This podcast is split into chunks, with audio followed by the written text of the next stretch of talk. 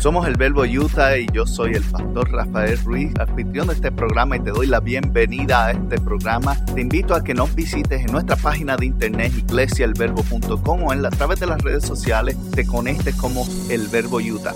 Gracias una vez más por estar con nosotros y espero que nos des la oportunidad, escuches este mensaje y lo disfrutes. Compártelo con alguien más y te puedes suscribir donde quiera que lo conseguiste. Primer repaso. ¿Qué significa la Biblia? La palabra Biblia. ¿Quién recuerda? Los libros, ¿verdad? Viene de la palabra latín. Biblios significa los libros. Y hablamos de que la palabra de Dios está inspirada por Dios para qué? Para ser útil. ¿Útil en qué cosas? ¿En qué? No, no en todo. No es útil para todo. Porque realmente ese es el problema que, nosotros como, como, creyentes y sociedad hemos puesto, que hemos puesto la Biblia útil para todos y cuando la hemos tomado útil para todos hemos dañado la vida de muchas personas.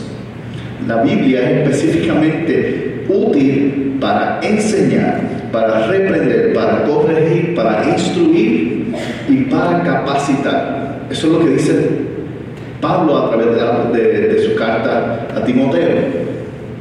Es útil para qué? Para educarnos, para que aprendamos. Que aprendamos qué cosa, lo que debemos hacer y lo que no debemos hacer. Es útil para capacitarnos. ¿Qué es capacitar? Poder enseñar algo que aprendimos y estamos viviendo. Es útil para reprender y para corregir. Que reprender cuando hay algo que tenemos que cambiar en nuestra vida y hace falta un método un poco más agresivo.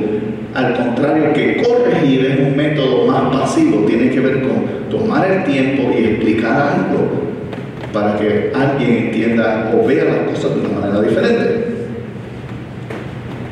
Y entonces, mientras estamos descubriendo para qué son útiles, tenemos que entender y considerar tres cosas para antes de estudiar la Biblia, que fue lo que hablamos la semana pasada. Y estas tres cosas que tenemos que considerar el contexto histórico, tenemos que ver la relación con el resto del capítulo del libro y tenemos que ver a quién está dirigido. ¿Por qué tenemos que entender el contexto histórico? Porque sin contexto lo sacamos fuera de contexto. ¿Por qué tenemos que entender la relación con el resto del capítulo del libro? Porque eso nos da una idea de qué el autor está hablando. ¿Y a qué se refiere cuando lee, dice algo? ¿Y a quién está dirigido? ¿A quién le está hablando? Realmente Pablo no me escribió a mí porque yo no había nacido en aquel momento. En esta carta le había escrito un hombre llamado Timoteo, que era que era un pastor en una iglesia y Timoteo estaba pasando por diferentes dificultades que tiene el pastorado. Y Pablo con sabiduría le está aconsejando qué cosas tiene que hacer para mantener un pastorado en el cual él personalmente no terminará renunciando. Porque créame, que nosotros los pastores en muchos momentos estamos pensando en tirar la toalla. Yo lo he pensado, soy sincero. Lo hemos pensado en todo momento. En cualquier. Imagínense, ¿cuántos aquí de ustedes han servido en un ministerio en algún momento? Levanta la mano sin miedo. ¿Han servido en algún ministerio en algún momento en una iglesia? Claro, claro. Hay unos cuantos que han servido. Te pregunto, ¿es fácil? Llega un momento que te frustra, que tú dices, ¿por qué estoy haciendo esto? ¿Por qué voy a hacer aquello? Esta gente no entiende. Ahora, multiplica eso por 100, eso es el pastorado. Entonces, tienes que tener el deseo de ver más allá de las cosas que te molestan y que te cansan y que te queman, pero más a veces para sobrellevar eso necesitas tener a alguien que te aconseje. Pablo era ese consejero de Timoteo.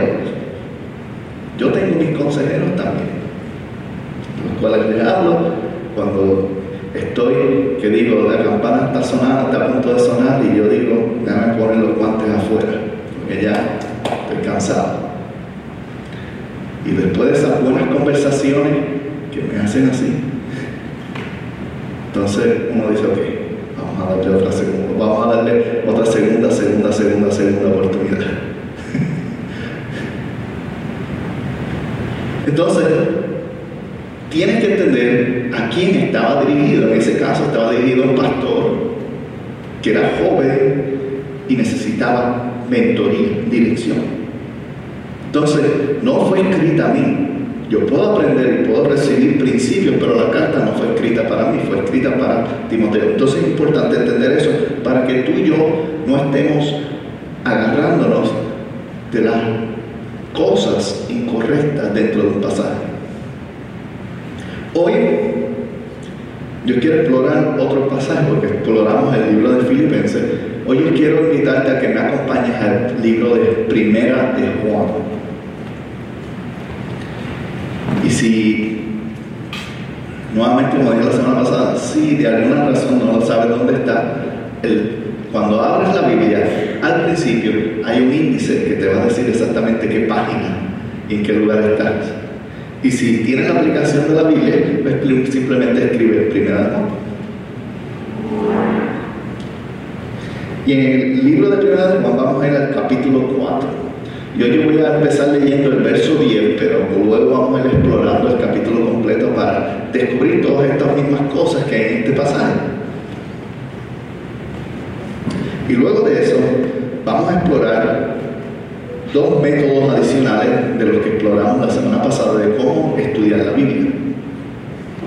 Porque es importante, nuevamente, como digo, si yo no entiendo claramente lo que dice la palabra, la voy a interpretar mal y voy a vivir algo que Dios no me envió a vivir y voy a creer y a practicar cosas que no son bíblicas a pesar de que vienen de la Biblia. Por eso es importante entender esto porque cuando lo entiendo me acerco a la verdad de Él. Me acerco a la verdad que Dios me ha entregado. Primera de Juan capítulo 4, verso 10. ¿Están todos conmigo? ¿Qué? Dice, en esto consiste el amor. No en que nosotros hayamos amado a Dios, sino que Él nos amó y envió a su Hijo para que fueran ofrecidos como sacrificio por perdón de nuestros pecados. Lo voy a leer nuevamente. En esto consiste el amor. No en nosotros mismos, no en que nosotros mismos hayamos amado a Dios, sino que Él nos amó y envió a su Hijo para que fuera ofrecido como sacrificio por el perdón de nuestros pecados. Observando lo que habíamos hablado la semana pasada, ¿cuáles son las primeras cosas que podemos observar? Lo primero que podemos observar es Juan tratando de explicar lo que es el amor. Antes de Juan, en, estas cartas específicas, en ningún lugar de la Biblia se refiere a Dios como amor. A Dios se refiere como poder, se le refiere como todopoderoso, como glorioso, alguien que se manifiesta.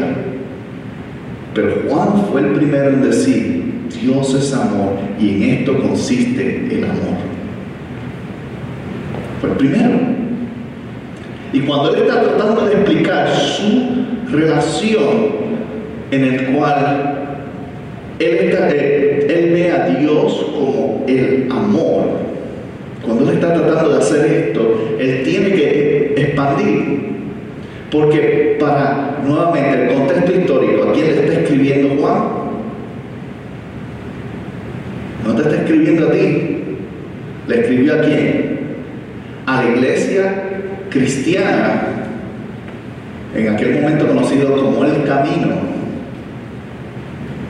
que ya estaba en un tiempo en su vida que estaba a punto de morir y quería asegurarse de que, de que la iglesia que estaba levantándose entendiera lo que él había vivido, porque hay algo bien importante en esto. Nosotros personalmente tomamos y decimos y creemos porque la Biblia dice, pero ¿saben qué? Ellos no tenían Biblia. Ellos no tenían Biblia. Entonces, ¿cuál era la fuente de su convicción? Habían visto a Jesús resucitado. Punto. Era todo lo que necesitaban para continuar y entender la naturaleza de Dios. Que vieron un Jesús resucitado y que otros oyeron que Jesús resucitó. Pero ¿qué sucede en este punto? Juan era el último apóstol que había caminado con Jesús que quedaba vivo. Entonces, ¿quién iba a decirle a las demás personas sobre la resurrección de Jesús cuando Él muriera? Nadie. Entonces, Él puso su experiencia en el libro de Juan, en las cartas de primera, segunda y tercera de Juan, para que la gente creyente que venía detrás de él hasta el día de hoy pudiera entender lo que él experimentó. Y como él estuvo al lado de Jesús más cercano que nadie, él experimentó el lado de Jesús sobre el amor. Entonces tiene la autoridad de hablarnos que es el amor, pero él está haciendo en esta carta un caso para ti, para mí, para las personas que recibieron esta carta, de qué era el amor. Porque anteriormente Pablo en la carta de los Corintios explicó, explicó un poquito sobre la naturaleza del amor. Pero Juan toma esto en una dirección totalmente diferente. Él dice, no es simplemente un grupo de acciones, es Dios mismo. es Dios mismo. Y quiero, quiero que primero entendamos que el, método que quiero comenzar, y si estás anotando, toma tus notas, es descubrir el método de la relación. ¿Ok? El método de la relación.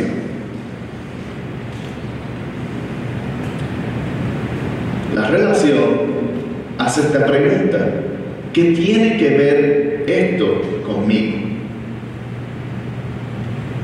¿En qué tiene que ver este pasaje conmigo? Recuerda que las veces anteriores hablamos de qué? De estudio, que dice, y hablamos sobre profundizar qué está pasando en la historia. Vamos a ir rapidito a leer el capítulo completo para contestar esas dos preguntas para que podamos entender la relación que tiene hacia nosotros. Y el principio del capítulo, lo voy a leer rapidito, dice, queridos hermanos, no crean a, cualquier, a cualquiera que pretenda estar inspirado por el Espíritu, sino sométalo a prueba para ver si es de Dios, porque han salido por el mundo muchos falsos profetas él comienza hablando de que, de que hay gente dentro de la iglesia que no son lo que dicen ser. Es lo que comienza hablando en esta historia, en este pasaje. Y todos estamos de acuerdo que es la realidad. Y él eh, comienza advirtiendo eso dice, en esto pueden discernir quién tiene el Espíritu de Dios. Todo profeta que reconoce que Jesucristo ha venido en cuerpo humano es de Dios. Todo profeta que no reconoce a Jesús no es de Dios, sino es del anticristo. Ustedes han oído de que viene en efecto, pero que ya está en el mundo. Y aparentemente había doctrinas que estaban tratando de implementar gente que no había nacido, porque ¿qué pasó? Al principio se convirtieron mucha gente, pero no en todo lugar los, los apóstoles podían estar enseñando las cosas correctas. Y cuando alguien comenzaba a tomar ideas había gente que tomaban ideas de la religión judía y la estaban tratando de implementar en el nuevo movimiento cristiano. Y había gente que salía de otras religiones paganas, específicamente la religión greco-romana, y estaban tratando de implementar sus dioses hacia eso. Entonces, había todo tipo de filosofías y todo tipo de líderes que se levantan, porque cuando hay un espacio de influencia, gente siempre va a querer aprovecharse de la oportunidad y del corazón bueno de mucha gente. Y estaba, estaban empezando a ocurrir estas cosas y él estaba advirtiendo, eh, si la persona no experimentó a Jesús, realmente no, no es alguien de nosotros. Entonces dice, verso 4, ustedes queridos hijos son de Dios y han vencido a estos falsos profetas porque está con ustedes, es más poderoso que el que está en el mundo. En otras palabras, ustedes no tengan miedo de esa gente que viene con doctrinas raras, ideas locas. Ustedes si están con Dios, ya lo vencieron. Ustedes manténganse en su fe, creyendo en que en la resurrección de Jesús, porque eso es lo que ellos conocían. Dice, ellos son del mundo porque hablan desde el punto de vista del mundo y del mundo lo escucha. Ahora, este verso es un verso que mucha gente ha cogido y dice, no, el político, ellos son del mundo y, esta, los vecinos o esta gente son del mundo. No, no, no. Él no está hablando de una gente específica, está hablando de creyentes que estaban abusando de las escrituras. Está diciendo, ese tipo de personas que manipula a un grupo de personas utilizando la fe de Jesús son de este mundo, no del nuestro. Eso es lo que estaban diciendo. Nosotros somos de Dios y todo el que conoce a Dios nos escucha, pero el que no es de Dios no nos escucha. Así distinguimos entre el espíritu de verdad y el espíritu de engaño. Nuevamente, no está hablando de una situación fuera de la iglesia, está hablando de la persona que se sienta a tu lado.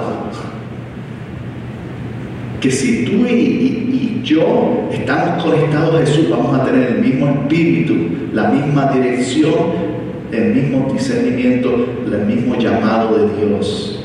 Para cosas diferentes, pero el llamado es el mismo. Es que ir a buscar a los hijos perdidos de Dios. El llamado sigue siendo el mismo. Y dice, si, tú estás en esa línea, el espíritu de, verdad está en ti y no el engaño. ¿Por qué? Porque la revelación, lo que Dios te ha hablado está en ti. Y luego dice, continúa diciendo, porque hasta este punto que ha hecho, está dando una advertencia, una advertencia de que tú mantente en tu fe aunque otros tal vez en una dirección incorrecta y no permitas que te dañen. No permitas que te que tomen tu fe la saquen. Porque el problema que hoy día y aún en ese momento no es algo nuevo.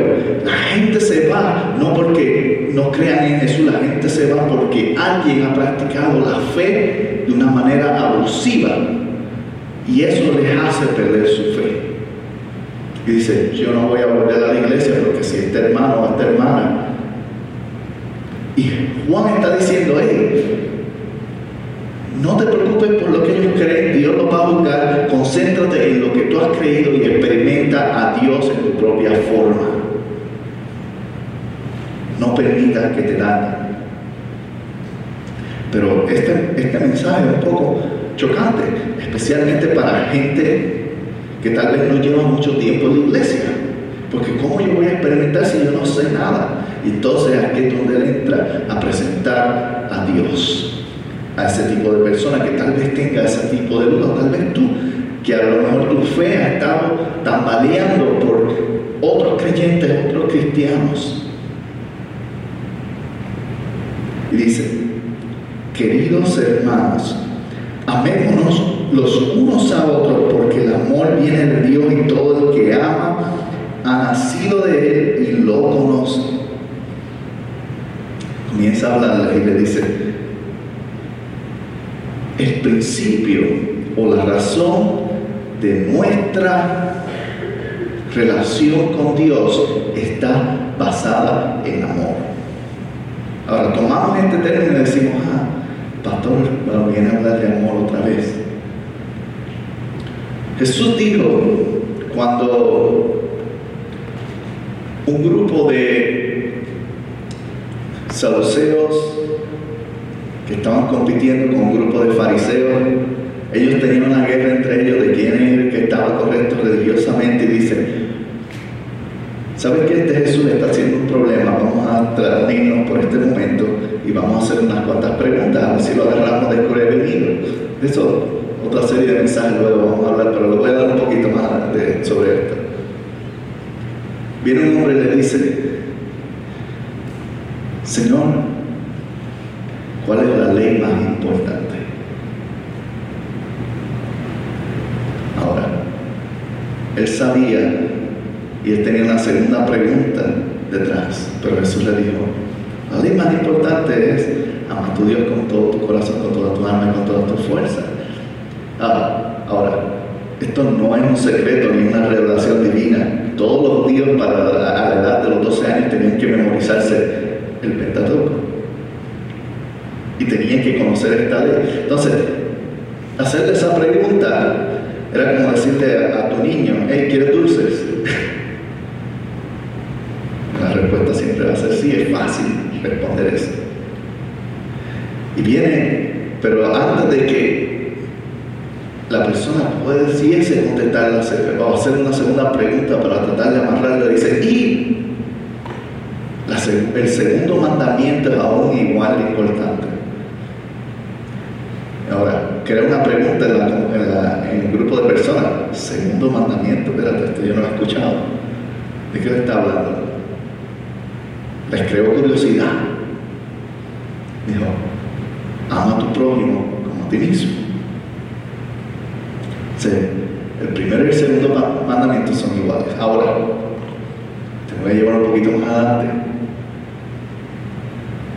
Jesús en ningún lugar le dice a los discípulos que guarden esos mandamientos. Le da una instrucción diferente. Le dice, un mandamiento nuevo le doy. Uno solo, y se lo dijo el día de la cena. Una sola cosa, ustedes como hijos míos, seguidores míos, que futuros creyentes, la futura iglesia, tienen que hacer una sola cosa. Ámense los unos a los otros. No le da otra instrucción. Le dice, lo único que tienen que hacer es ámense los unos a los otros. Ahora, esto tal vez sonará un poquito contradictorio, chocante, pero para Dios tan importante que ames a otra persona como es tan importante que lo ames a Él. Al punto que en una ocasión Él dijo, si tienes algo en contra de tu hermano, ve arreglado antes de venir a adorarme. Es más, ni traigas ofrenda, ni entres al templo. Para mí, a mí no me interesa que vengas a adorarme. Ama a la persona que se supone que ames. Entonces Juan vivió todo esto él entendía el proceso, pero no todo el mundo había vivido. Entonces Juan está asegurándose de que quiere introducir este sentimiento para aquellos que no lo entienden. Y dice, amémonos los unos a los otros. ¿Cuál fue el mandamiento que Jesús le dio? Exactamente el mismo. Y él lo está introduciendo por primera vez en sus cartas. Unos a los otros. ¿Por qué razón hay que amarnos? Dice, porque el amor viene de quién? De Dios. Entonces, esto es contracultural, especialmente en aquel tiempo porque el amor era un acto filosófico, especialmente para los griegos, que nacía del interior de uno hacia otros. Y todavía creemos de esa manera. Creemos que el amor es algo que, que es manufacturado por nuestro interior y nuestro pensamiento y nuestras emociones. Pero no, ahí está tratando de, decir, de enseñar, de que el amor viene de Dios y dice, todo el que ama ha nacido de Él. Ahora, nuevamente, Cualquiera que toma este pasaje fuera de contexto dice, ah, pues yo amo, pues yo soy de Dios. Ah, yo amo a mi perrito. Ah, pues yo tengo que ser de Dios. Yo amo mi dinero. Ah, pues yo tengo que ser de Dios. No. Hablando de que la persona que ha recibido el verdadero amor, que ha sido transformado a través del amor de Jesús, has nacido a través de Él. Por eso decimos que cuando nos bautizamos nacimos nuevamente, porque somos bautizados, eh, recibimos a Jesús en nuestro interior, nacimos de nuevo en medio de Él. Y dice, el que ama, pero ha nacido, ha nacido de Él y lo conoce. En otras palabras, eh, si tú aprendes a desarrollar, si tú estás desarrollando amor verdadero en tu interior, no solamente por ti mismo o por Dios, sino por las personas, aún los que no conocen que son diferentes a ti, que regularmente no te llevarías con ellos. Entonces dice, le conoces. La es, ¿Conoces tú a Dios? ¿O quieres conocerle? Todos decimos, yo quiero conocer a Dios. Ama a otras personas y vas a conocerle a Él. Y continúa. Dice, el que no ama no conoce a Dios porque Dios es qué? Amor. La primera vez que la palabra en todas estas páginas dice Dios es amor.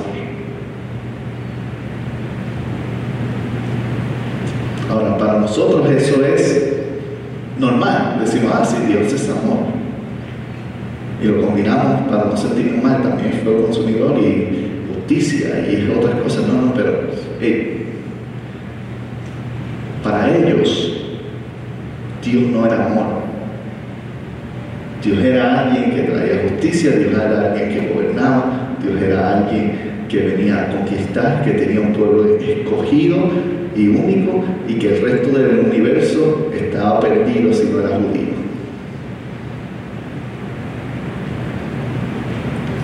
Pero para en este momento la persona que había estado más cerca de Jesús, que había caminado con él, entendía la diferencia de quién era Jesús y quién era Dios y cuál es su verdadera naturaleza. Y dice, Dios es amor. En otras palabras, ¿qué es? esencia y todo lo que viene de él es amor. Dice, entonces continúa explicando, ¿ok? Dice, Dios es amor, pero ¿qué significa eso? Porque para nosotros suena bien bonito, pero en una sociedad como nuestra sociedad hoy día, y ahí es donde entra la palabra, el método de relacionarla, ¿cómo se relaciona esto con mi vida? ¿Qué equivale al amor hoy día? ¿Regalos caros el febrero 14? ¿Relaciones sexuales con cualquier persona? ¿Cómo? Ya. ¿Sí? Que la gente te dé me gusta en Facebook y en Instagram. ¿Qué equivale al amor hoy día? En aquel momento, en aquel momento, de hecho, en algunas iglesias, esto va a sonar chocante, pero es la realidad, en unas iglesias que estaban combinando, tenían prostitutas en el templo, iban a adorar a Dios y después tenían relaciones con ellas. Y tú dirás, ¿cómo es eso? Pero en aquel momento era costumbre y era conocido como amar. Entonces, Juan se da cuenta que todo esto que está infectando y tiene que explicar qué es el amor. Y para ti para mí también necesita que explicar qué es el amor. Porque nuestra sociedad, nuestro entorno, dice que el amor es una cosa. Pero mira lo que le explica. Dice, así manifestó Dios su amor entre nosotros, en que envió a su Hijo unigénito al mundo para que vivamos por medio de Él. ¿Cuál fue la manifestación del amor de Dios? Jesucristo. Entonces, cuando nos dicen o utilizamos la palabra amor o ama, el mundo tiene muchos significados. Nuestro sinónimo debe ser Jesús. Entonces cuando yo digo, cuando yo estoy trabajando manteniéndome en mi diario vivir, una pregunta excelente tal vez es, ¿qué haría el amor en este caso? En vez de decir, ¿qué dice la Biblia? ¿Qué dice la palabra? ¿Qué haría el amor en este caso? Porque si aprendes a amar a otros en la manera en que Jesús los amó, tú vas a descubrir verdadero amor, que comienza en sacrificio, dice, porque Él envió. Y, y continúa. En esto consiste el amor. So, la manifestación fue Jesús, pero en esto consiste, dice, no en que nosotros hayamos amado a Dios, sino que nos amó y envió a su Hijo para que fuera ofrecido como sacrificio por el perdón de nuestro pecado. ¿Qué cosa podemos ver ahí? Primeramente, esa gente que él escribió la carta conocían o habían escuchado que Jesús había muerto, había resucitado por ellos. Pero tal vez no lo veían como un acto de amor, sino como un acto de un cumplimiento de una profecía. Pero en este punto, Él está ahí y dice, la manifestación fue Jesús y esto fue lo que Él logró. Él envió a su Hijo, fue ofrecido como sacrificio, otras palabras, tomó el lugar que me correspondía. No sé si alguien tal vez ha vivido esto, pero vamos a tomar un ejemplo de una película, tal vez, más fácil, tal vez relacionarlo de esta manera.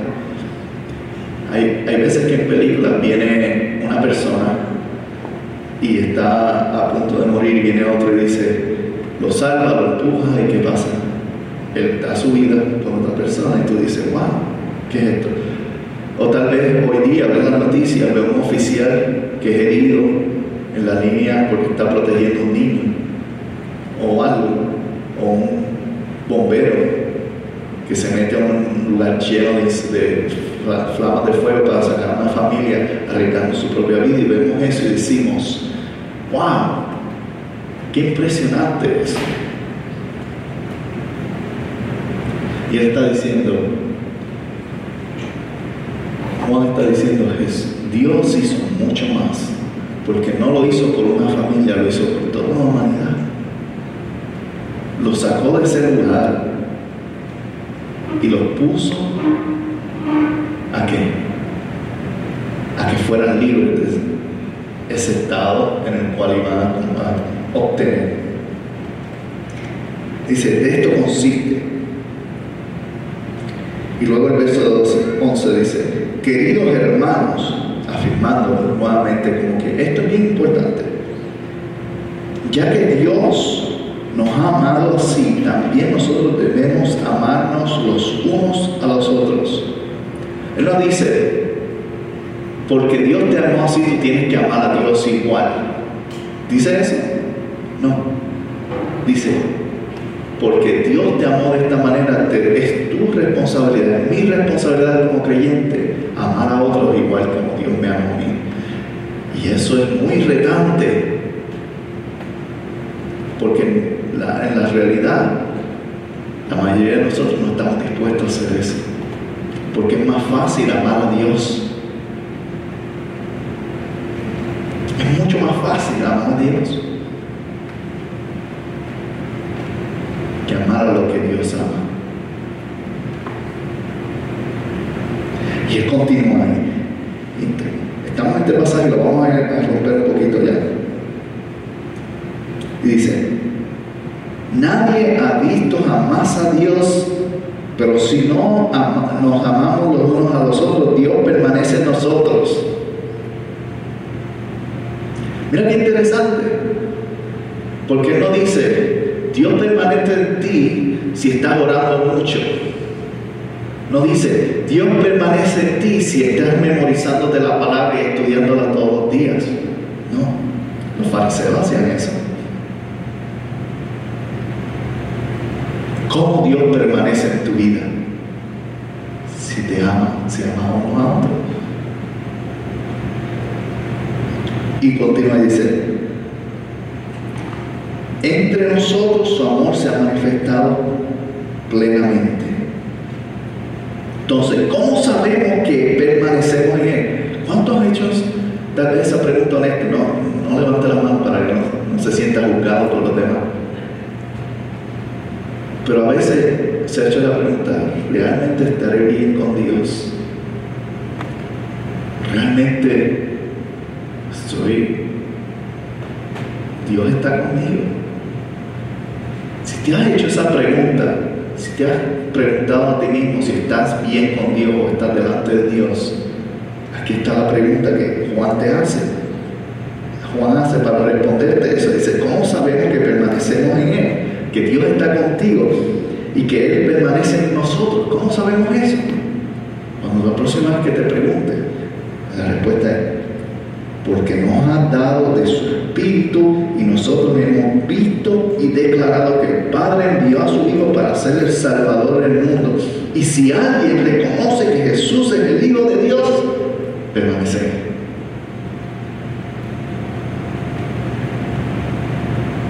Tan fácil como eso.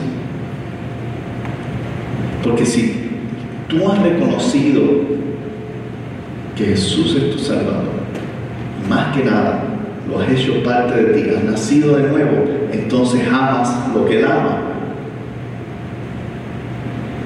Y cuando amas lo que Él ama, el amor que tú haces, se lo está dando a Él también. Por eso en una ocasión Jesús, enseñando este principio, dice, en una parábola, por cuanto hicieron esto a uno de mis pequeños, también me lo hicieron a mí.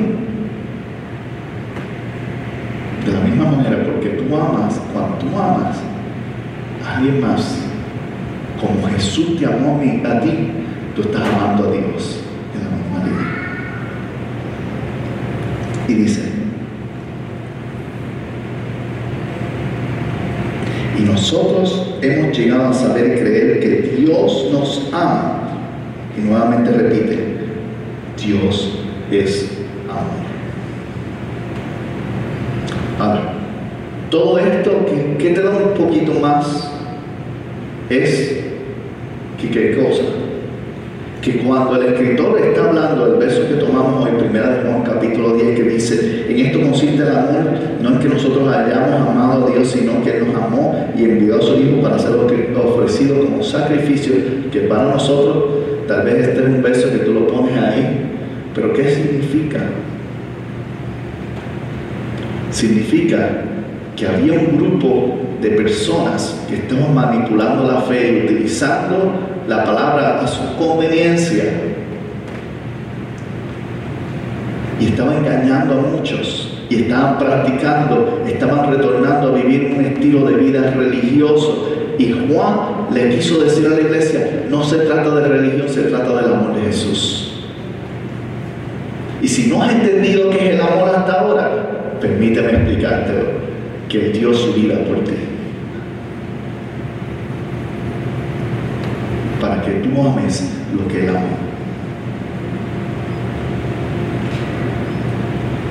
Entonces, ¿cómo se relaciona esto con mi vida? ¿Qué es el método que estamos hablando? Método de relación.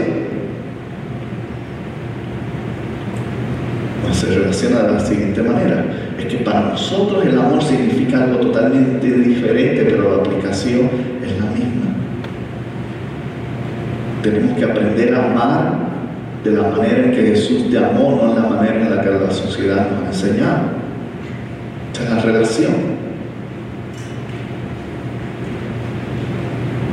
La relación que tiene este pasaje conmigo y con usted es que tenemos una idea de lo que es el amor, pero realmente no la hemos entendido totalmente hasta que entendamos a Jesús. Por eso es que dudamos si Jesús está en nosotros. Si Dios está conmigo, dudamos porque no hemos entendido la esencia de amor. Porque cuando la entendemos, cuando la hacemos parte, entonces Jesús se ve en otro. Cuando la expresión que Pablo mismo dijo, alcanzando la estatura de Jesucristo, ¿cuál fue la estatura que Jesucristo tuvo? Una estatura de amor y compasión hacia la humanidad. Lo que pasa es que citan ese verso basado en qué? En conocimiento.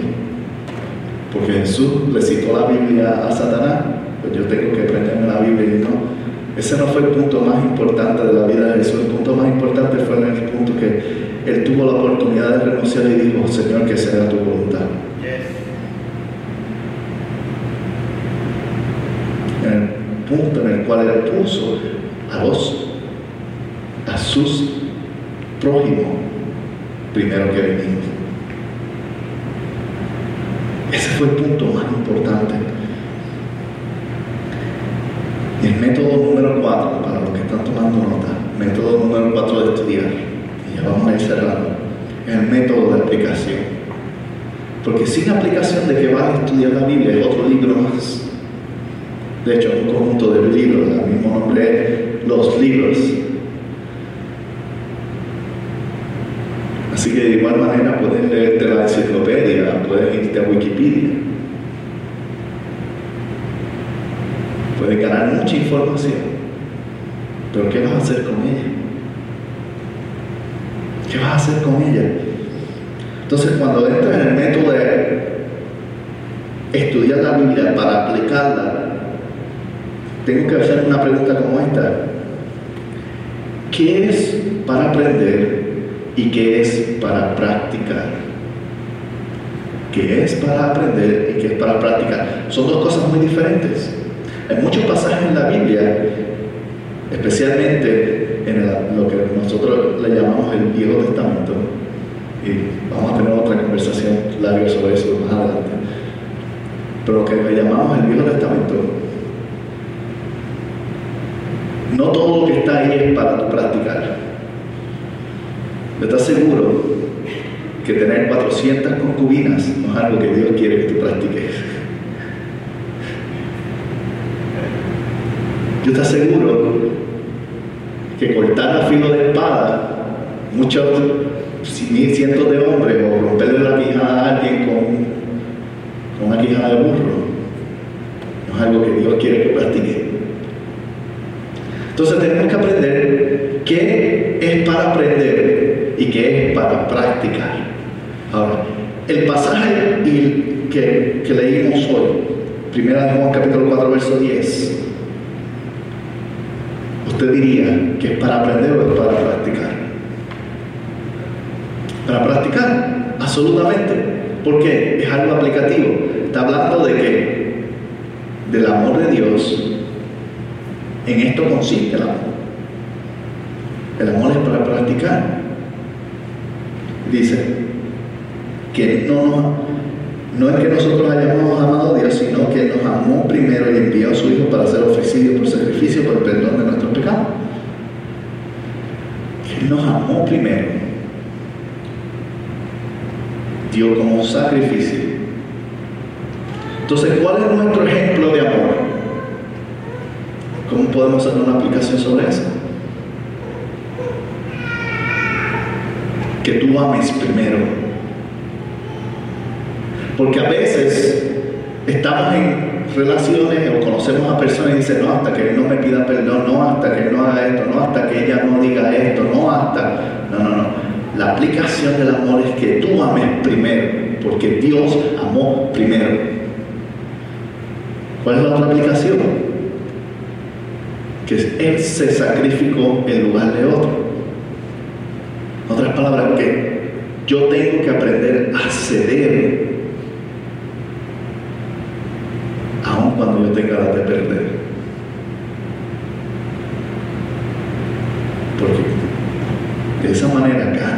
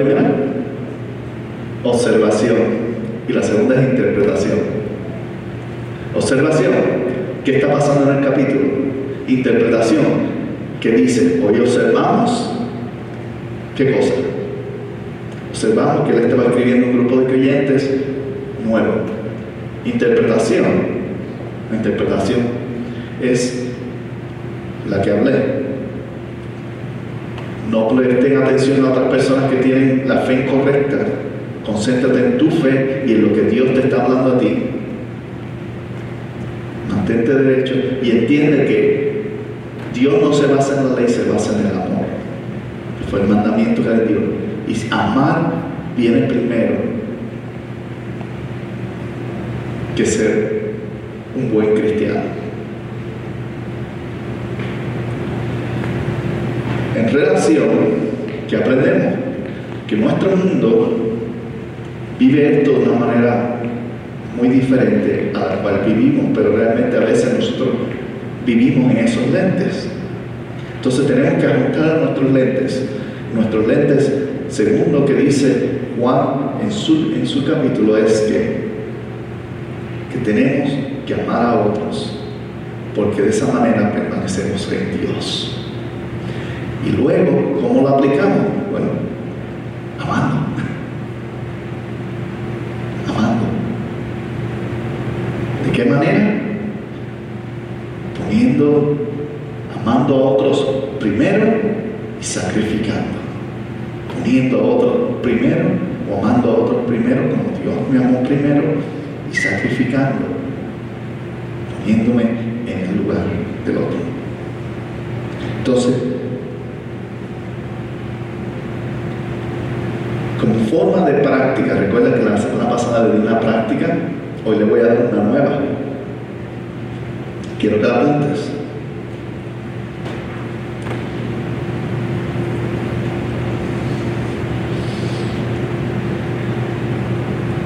quiero que eh, durante la semana tomen este verso, el mismo verso que está ahí, que me da el capítulo 4, verso 10, y van a hacer cinco cosas. Primero, van a interpretarlo en forma de una promesa. ¿Cómo yo lo interpreto en forma de una promesa? De esta manera porque Dios me amó primero y se sacrificó primero, yo voy a amar primero y me voy a sacrificar primero. Está haciéndote una promesa. ¿Qué? ¿Cómo lo leemos en forma de oración? Es la segunda. Leerlo en una forma de oración. ¿Ok? Pues te voy a dar un ejemplo de cómo tú lo lees en oración. Señor, ayúdame a amar primero como tú me amaste primero. Señor, ayúdame a sacrificarme como tú te sacrificaste. Es una forma de ponerlo en forma de oración. ¿Ok? Apúntelo ahí. La tercera forma, véalo como una historia. ¿Ok? ¿Cómo lo ven en una historia? Está exactamente como está ahí. Imagínense, Juan hablándole a un grupo de cristianos nuevos sobre esto por primera vez y cómo sería su reacción y cómo si tu reacción sería como la de ellos.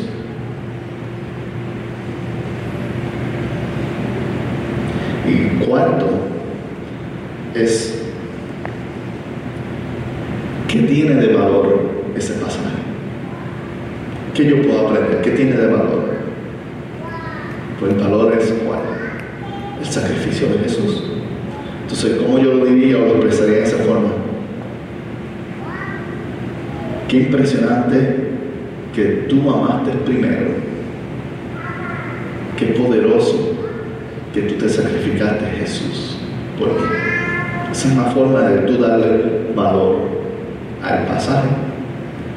para que se convierta en algo tuyo personalmente. Entonces, tienen todos, lo apuntaron, promesa, oración, historia y valor.